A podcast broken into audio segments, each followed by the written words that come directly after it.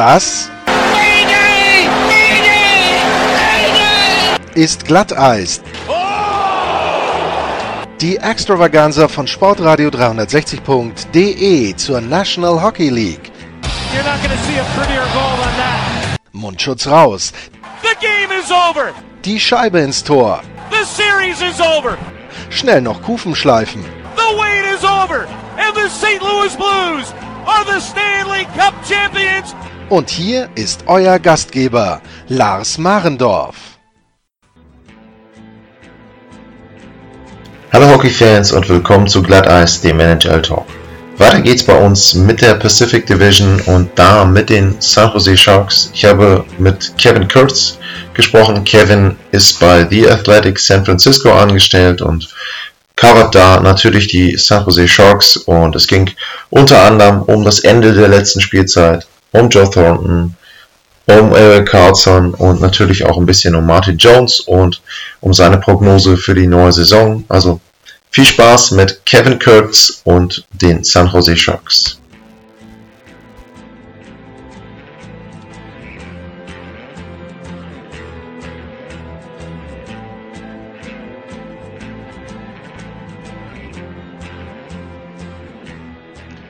Our next episode of Glatteis previewing the upcoming NHL season brings us back to the Pacific Division and from the Bay Area on the line now is Kevin Kurz from The Athletic San Francisco. Kevin, um, nice to have you on the show. Welcome to the show.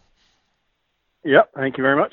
And um, Kevin, as I mentioned, you're covering um, the Sharks for The Athletic. You've been uh, um, working covering the Sharks since 2011. So um, yeah, what is your daily job look like? Um, following the team, covering the team. Do you travel with the team um, on away games?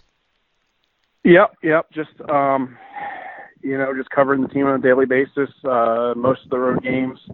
Um, you know, every home game, every home practice, try to be there. So, um, you know, it's a it's a everyday job, especially this time of year with camps getting going and uh, and the season right around the corner. Yeah, and um, let's talk about the Sharks and the Sharks.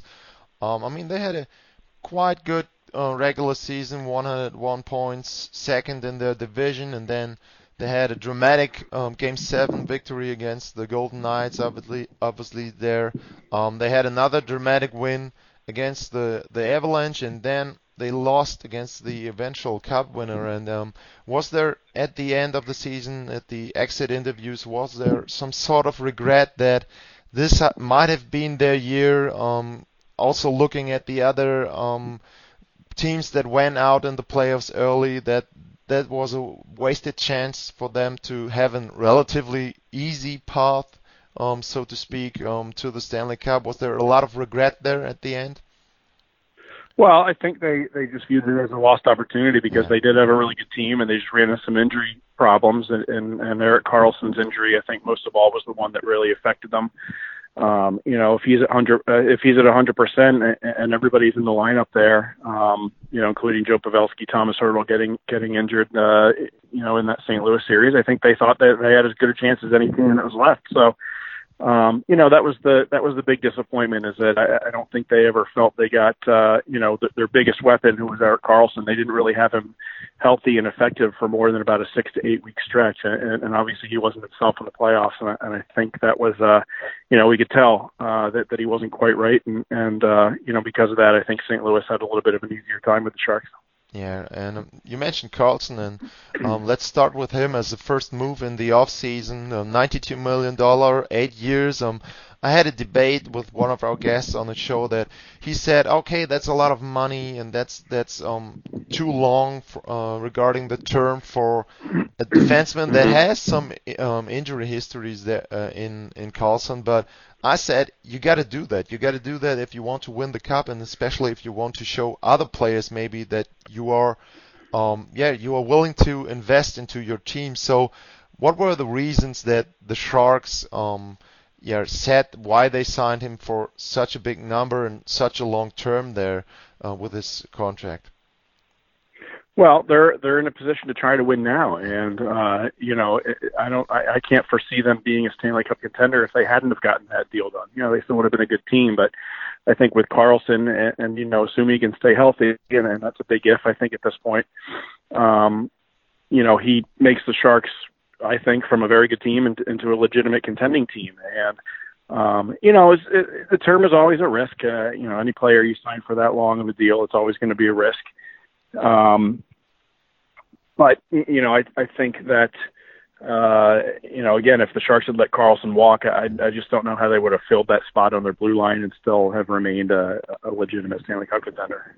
Yeah, but they let a couple of guys walk. Um, Gustav Nyquist, uh, Jonas Donskoi, and um, um, Joe Pavelski as the most prominent name there. Um, mm-hmm. So, how do the Sharks want to fill that up? Are they expecting the growth of players like uh, Meier, Labanc, Hertl? Is that uh, some some sort of internal um, compensation yeah. they expect to have next year? Well, certainly they expect those young guys to keep getting better. Uh, Carl, uh, you know, like you said, Meier and Labanc uh, are at the top of that list. Uh, you know, they like their group of prospects. We'll see if anyone can step up and, and show throughout camp and the preseason games that they're ready for an NHL role. Um, but at the same time, I do think Doug Wilson, general manager, is still kind of keeping his ears open to see if there might be a player come available uh, via trade. I think you know you look at that right side, especially that there were a lot of uh, a lot of goals that departed in the offseason. Joe Pavelski, of course, is is uh, is the most uh, you know well known name uh, among that group. So uh, we'll see. You know, I, obviously there's time here for for that to play itself out over the next few weeks before camp. Um, but you know they they are going to need somebody to step up, uh, uh, and whether it's a rookie or two, or whether it's the current guys to maybe take that next step. And, and I think Timo Meier's at the top of that list. Uh, I think he'll get more power play time, 30 goals last year, and you know if he takes Pavelski's spot on that first power play unit, I think we could we could easily see a 40 goal year from Timo Meier. Yeah, and um, so we got the offense set up, obviously with Karlsson and Burns and and um, Vlasic. Um, there's a, a lot of quality on the defensive end as well.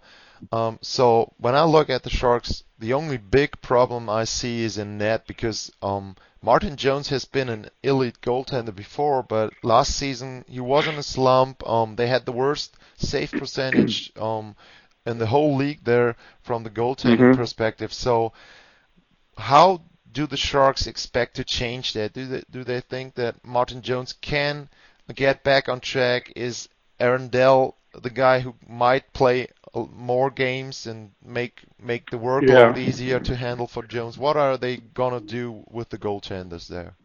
Yeah, I think they still have faith in Martin Jones to be the number one. Um, you know, he did find his game for for long stretches in the playoffs there, and, and that's obviously the most time of year, and, and or the most important time of year. And obviously, you know, Martin Jones is a guy that has routinely played better in the playoffs than he has in the regular season. So you know, that said, those guys have to be better. Uh, Jones and Dell both, and and you know, we think it's probably going to be Aaron Dell as the backup, but that's another competition in training camp that's going to have to play itself out with with some other guys in the organization to be challenging for that backup role. Um, Aaron Dell, even if he does make the team, might be in a little bit of a short leash, but you know, Martin Jones is the guy that they're they're going to run with here uh, for the majority of the season. You know, one thing to keep in mind is they brought back a assistant coach and Bob Boughner in the off season who had been here before. Uh, he went to Florida as the head coach and, and got let go at the end of last year. They bring him back, and so I think they're going to really put an emphasis on playing a little bit more of a defensively structured game and you know cutting down on the scoring chances against. And if that happens, um, it should make life a little bit easier on Martin Jones and and then whoever else uh, they put in net there. Yeah, very good point there. You answered my next question with Bob Boughner there, uh, coming in again and and might maybe help, helping out there on a couple of of things uh, with the coaching staff there. So um, another big question that is still up in the air um, is the return of Joe Thornton. Um, also the return probably or maybe of Patrick Marleau, but the latest I've heard or read was that Marleau is not a topic anymore in San Jose. I don't know if that's still correct. Right. But yeah. um, is there anything new about Joe Thornton?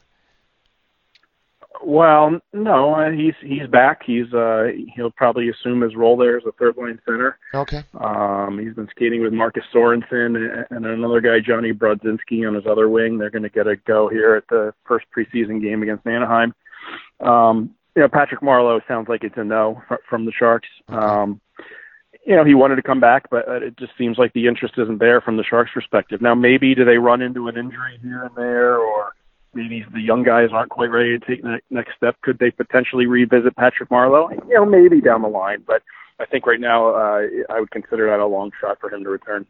Okay, so um, if we look at the division they play in, um, obviously they are a team that can win that division. Um, looking at the other teams mm-hmm. there, the Golden Knights didn't really improve. they made their big move at the trade deadline last season. Um, Arizona shuffled a little bit, but Phil Kessel's not going to get you to being a contender again. And the other teams are all kind of in in the middle of a reset or not close to being a contender. So for me, it's most likely left to, to, to Calgary, San Jose, and the Golden Knights. So where do you think um, the Sharks uh, will end up um, in the Pacific Division, and can they make another deep run? That's that's another question because um, not yeah. a lot of teams have made two deep runs in a row in the last um, decade, probably. Yeah, well, you know, in terms of the division, uh, they're right there. To me, they're still a, a near lock to make the playoffs. I don't think there's really much worry about that.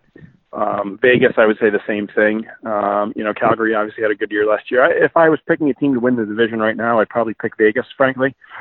Um, but again, I think the Sharks are going to be right there. Calgary should be right there. It'll be interesting to see if teams like Arizona and you know even in Edmonton can can get their uh, get their act together here. Um, but you know, then you've also got Vancouver, LA, and Anaheim, who I think are, are far, far away from being playoff teams at this point. So it's a top-heavy division. Um, there should be some real good, entertaining games between the Sharks, Golden Knights, Flames, uh, especially.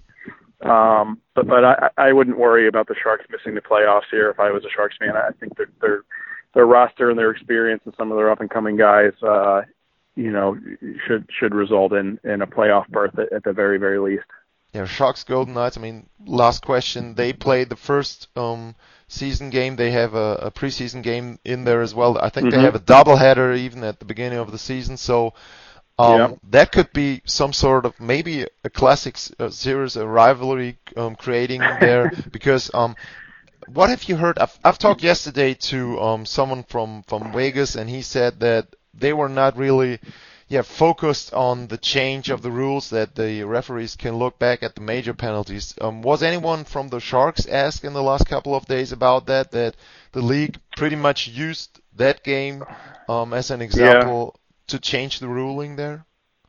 Yeah, Pete, Pete DeBoer asked uh, jokingly if they were going to call that the Sharks rule. Okay. so, uh, you know, I, I don't think anybody uh, is upset that they made the rule change. That's for sure. You know, the Sharks benefited from it certainly.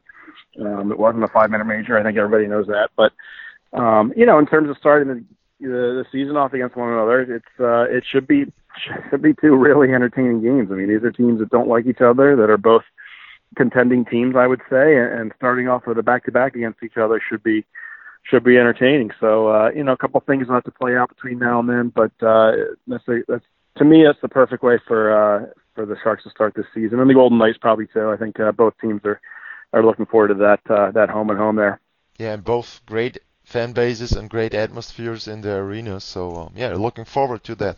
Kevin, um, thanks for your time. Um, Kevin Kurz, yep. AKK Kurz NHL is the Twitter handle. Um, I'll link you there when the show is up online. Um, as always, I can just recommend people to uh, subscribe to the Athletic. Um, I've said it numerous times. We've had a couple of your colleagues on on, on the show, so great work mm-hmm. there. Keep it up there. Thanks for coming on the show, and uh, yeah, maybe we can talk later on. Maybe a playoff preview there.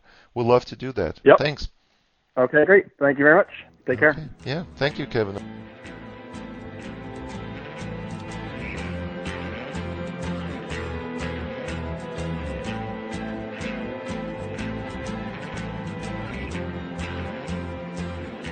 An dieser Stelle nochmal ganz kurz die Hinweise auf die Möglichkeiten, uns zu unterstützen. Erstens, Lars-Mar bei Twitter. Zweitens, ratet uns bei euren Podcast-Plattformen, wo ihr uns hört, wo ihr uns abonnieren könnt. Und drittens, patreon.com-glatteis. Dort könnt ihr uns auch finanziell ein bisschen unter die Arme greifen. Vielen Dank. Ciao. Das war Glatteis, die Extravaganza von Sportradio 360.de zur National Hockey League. Folgt uns auf Twitter, liked uns auf Facebook Abonniert uns auf iTunes. For the first time in their history, the St. Louis Blues are the Stanley Cup champions.